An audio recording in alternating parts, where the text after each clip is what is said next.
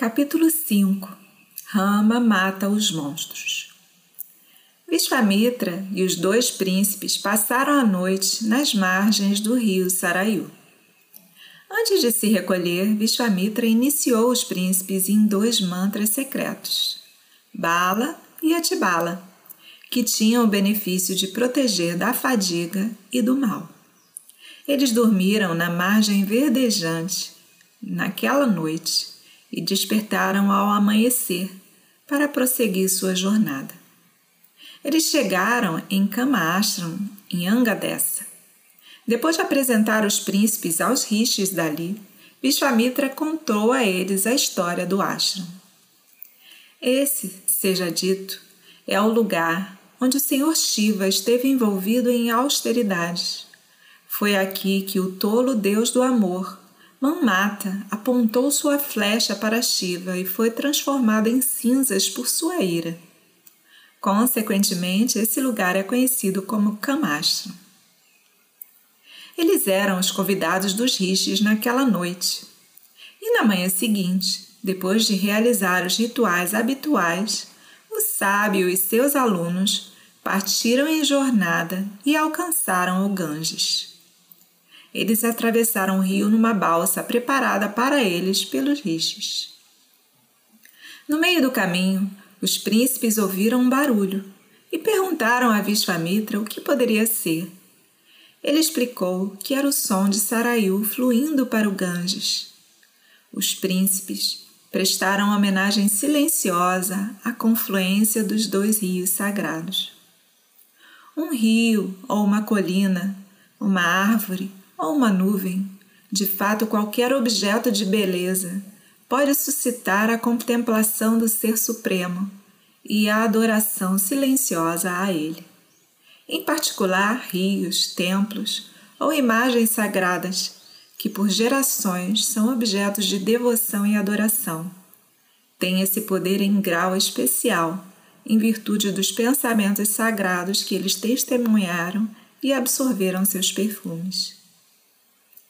Depois de atravessar o Ganges, Vishvamitra e os príncipes percorreram um difícil caminho por uma densa floresta, ainda mais terrível pelos rugidos reverberantes de animais silvestres. Essa, disse Vishvamitra, é a floresta de Dandaka, a terrível floresta que é agora já foi um país bem povoado. Era uma vez Indra que foi contaminado por um pecado Tendo matado Vritra, teve portanto que se exilar do mundo dos Devas. Os Devas se ocuparam com a tarefa de purificar Indra. Eles trouxeram águas de rios sagrados e banharam-no com mantras. As águas que banharam Indra fluíram para o chão, nutrindo e enriquecendo a terra, e a terra ficou extremamente fértil. Todas as coisas mortas, cadáveres apodrecendo ou lixo fedorento, quando retornado à terra, eram transformados em coisas de alta beleza, como frutas e flores, e outras coisas saudáveis que nutrem a vida. Tal é a alquimia da Mãe Terra. Vishvamitra continuou.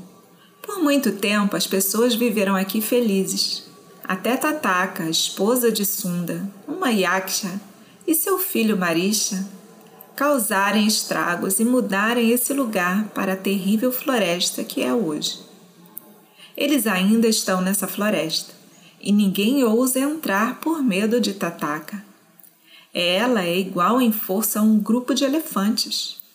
Eu trouxe vocês aqui para livrar a floresta desse grande inimigo não há dúvida de que esse monstro, que é uma fonte de problemas para os rishis, será destruído por vocês. Rama, que ouviu isso, perguntou ao sábio: Você diz que ela é uma yaksha? Eu nunca ouvi dizer que os yakshas eram particularmente fortes. Além do mais, como uma mulher pode possuir tamanha força? Vishvamitra respondeu: Você está fazendo uma pergunta muito pertinente. A força dela vem de uma bênção concedida por Brahma. Era uma vez um yaksha chamado Suketu. Sem filhos, ele fez tapas e ganhou a seguinte bênção de Brahma: Você terá uma linda filha de grande força física, mas você não terá um filho. A filha de Suketo, Tataka, linda e forte, se casou com Sunda, um Yaksha, e tiveram um filho chamado Marisha. Certa vez, Sunda incorreu numa maldição do sábio Agastya e morreu. Provocados por isso, Tataka e Marisha atacaram Agastya, que os amaldiçoou para serem monstros vivendo nas carcaças de homens. Então, Tataka agora é um monstro feio. Desde então, ela e Marisha têm assediado os moradores dessa região de Agastya. Não hesite em destruí-la com o argumento de que é contrário ao Dharma de um kshatriya matar uma mulher. Suas atrocidades são intoleráveis, pois punir o perverso, seja homem ou mulher, é um dever dos reis. É certo matá-la, tanto quanto é matar um animal selvagem por segurança dos humanos. Esse é um dever dos governantes. Muitas mulheres foram punidas com a morte por seus crimes, portanto, não hesite. Rama disse a Vishvamitra: Nosso pai nos pediu para obedecê-lo sem questionamento. Solicitada por você e pelo bem-estar geral, mataremos Tataka. Dizendo assim, ele pegou seu arco e lançou até que a floresta ecoou com um som estridente e os animais selvagens correram em todas as direções aterrorizados. O som chegou em Tataka, enchendo-a de espanto com um intruso audacioso que ousou entrar em seu domínio. Furiosa, ela correu em direção ao som e saltou em cima de Rama. A batalha começou. O príncipe, a princípio, pensou em cortar fora os membros do monstro e poupá-lo à vida. Mas Tataka atacou ferazmente e, subindo ao céu, ela fez chover pedras em Rama e Lakshmana. Os dois príncipes se defenderam do ataque. A luta continuou e Vishvamitra advertiu Rama contra o atraso do golpe mortal para o monstro. Ela não merece pena, disse ele. O sol está prestes a se pôr e lembre-se que à noite rakshasas ficam ainda mais fortes. Não tarde em matá-la. Assim aconselhado, Rama decidiu matar Tataka e perfurou seu, seu peito com uma flecha mortal. E o enorme, horrendo monstro caiu, sem vida. Os devas aplaudiram e Vishvamitra, cheio de alegria, abraçou Rama e o abençoou. Com o fim de Tataka, a floresta foi libertada da maldição e ficou linda de se ver. Os príncipes passaram a noite lá e, na manhã seguinte, eles foram para o ashram de Vishvamitra. Ao amanhecer do dia seguinte, Vishvamitra chamou Rama ao seu lado e, ao abençoá-lo, disse: Eu estou realmente muito feliz. O que eu posso fazer em retribuição ao seu feito? eu posso te ensinar a utilizar todas as astras. Dizendo isso, Vishvamitra deu a Rama as astras divinas que ele tinha obtido através de seus tapas. Vishvamitra ensinou a Rama o uso, controle e manejo das várias armas divinas. E Rama, por sua vez, transmitiu conhecimento para Lakshmana. Enquanto continuavam a jornada, Rama apontou para uma grande colina com uma floresta encantadora nas suas margens, e perguntou: Esse é o lugar para onde temos que ir? E quem são esses maldosos que impedem o seu Yagya? E o que eu devo fazer para destruí-los? Rama estava ansioso para lutar e ganhar as bênçãos do sábio. Esse é o lugar para onde vamos, respondeu Vishvamitra. Ali, o senhor Narayana realizou tapas e foi ali que ele nasceu como Vamana. Se chama Siddharasham. Mahabali, filho de Virochana e neto de Pralava, um bom Asura, foi um governante poderoso, temido até mesmo pelos Devas. Mahabali, por seus próprios feitos, adquiriu o poder do próprio Indra Kashyapa e a sua esposa Aditi, dos quais todos os deuses eram descendentes, oraram para Vishnu e imploraram que ele nascesse como seu filho para proteger Indra e os devas de Mahabali. Em resposta às orações, Vishnu nasceu filho de Aditi, como Vamana. Vamana, na forma de um jovem estudante, foi para o Yagya que estava sendo realizado por Mahabali, em onde todos eram bem-vindos, para pedir e receber qualquer coisa que quisessem. Quando Vamana se apresentou como pretendente, o guru de Mahabali Sukha, o preceptor de todos os Asuras, sabia quem ele realmente era e advertiu Mahabali contra conceder ao jovem Brahmana o seu pedido, já que, de fato, ele era o senhor Narayana disfarçado. Mahabali não prestou atenção a isso. Era um costume seu nunca recusar um pedido. Além disso, ele era no fundo um devoto do Senhor e achou que realmente seria abençoado se o Senhor se dignasse a aceitar um presente dele. Com um sorriso, Mahabali ordenou-lhe que pedisse o que ele quisesse, sem hesitar. Tudo o que eu tenho está ao seu dispor: dinheiro, joias, a ampla terra e toda a sua herança. Vamana respondeu que riqueza não era de valia para ele, e tudo o que ele queria era apenas três passos de terra medidos por ele. O monarca sorriu, olhando para as pernas curtas do Brahmachari, e disse: Que assim seja marque as passadas e serão suas. O pequeno Brahmachari cresceu repentinamente de tamanho, se transformando em Trivikrama, e com um passo mediu a terra, e outro passo mediu os céus. E não havendo espaço para o terceiro passo que lhe havia sido concedido, ele pôs os pés na cabeça dedicada de Mahabali. Aos olhos de Deus, a cabeça de um Bhakta é tão grande quanto a terra e o céu.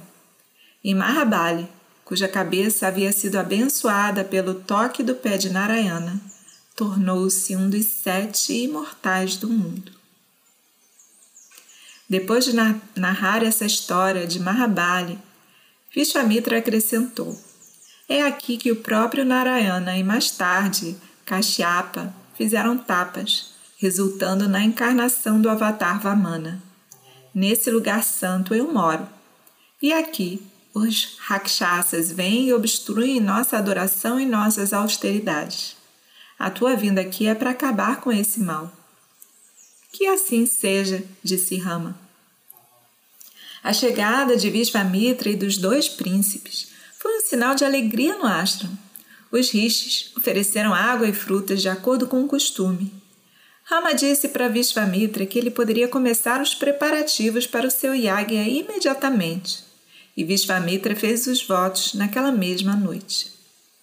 Acordando muito cedo na manhã seguinte, os príncipes foram até Vishvamitra e perguntaram quando os rakshasas eram esperados, para que estivessem prontos para recebê-los.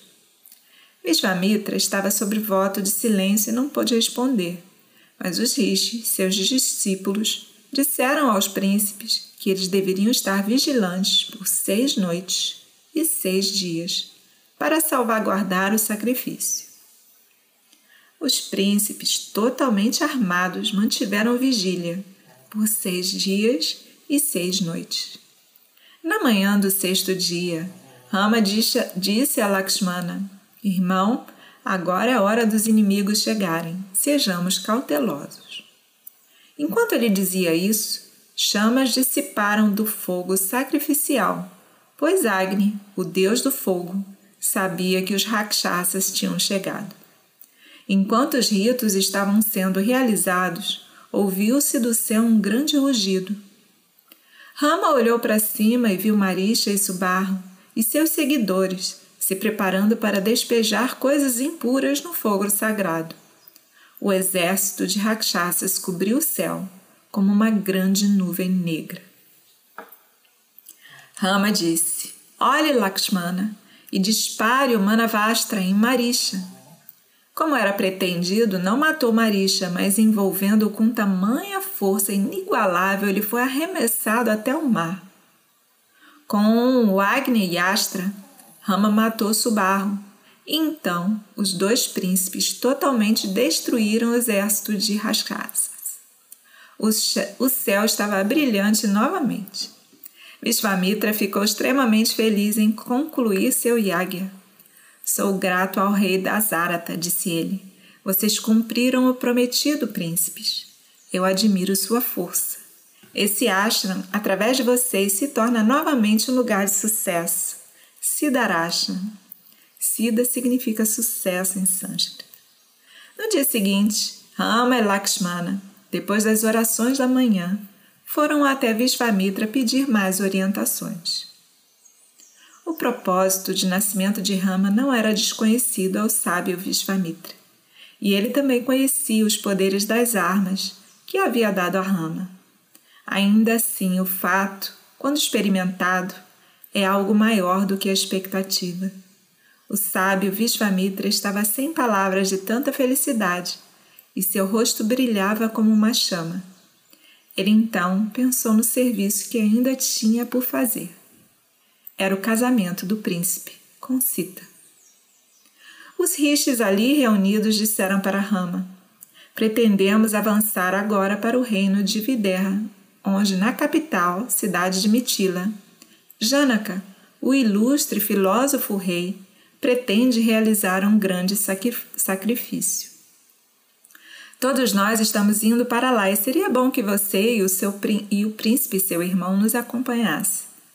É apropriado que o príncipe de Ayodhya veja o um maravilhoso arco na corte de Janaka. Então foi decidido. E Rama e Lakshmana foram com Vishvamitra para a cidade de Janaka.